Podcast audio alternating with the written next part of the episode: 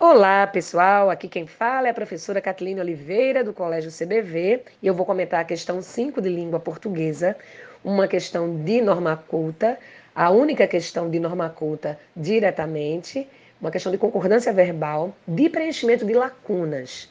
A questão 5 tem como resposta a letra C, em que, respectivamente, as formas verbais são, devem existir e o verbo fazer, indicando o tempo, preenchem os três espaços.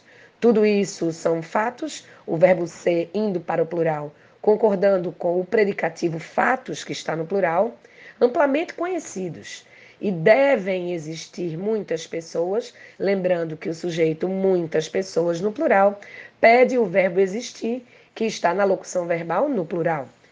Que conhecem histórias como essas. Faz séculos que o Brasil vive essa triste realidade, o verbo fazer indicando o tempo na terceira pessoa do singular, por se tratar de um verbo impessoal. Resposta: letra C.